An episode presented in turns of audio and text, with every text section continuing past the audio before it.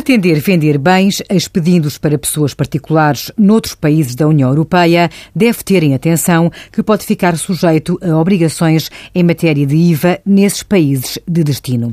Se o comprador é um particular ou um sujeito passivo, não tem registro no viés. Em regra, deve aplicar a taxa de IVA que vigora em Portugal.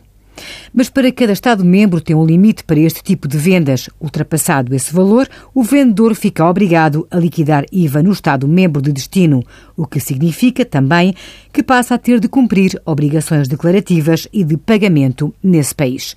Por exemplo, no caso de Espanha, esse limite é de 35 mil euros. Se estas vendas de bens forem feitas a particulares domiciliados em países não pertencentes à União Europeia, são sempre tratados como exportações, na condição de que tais bens saiam fisicamente do território comunitário. Envie as suas dúvidas para conselhofiscal.tsf.occ.pt.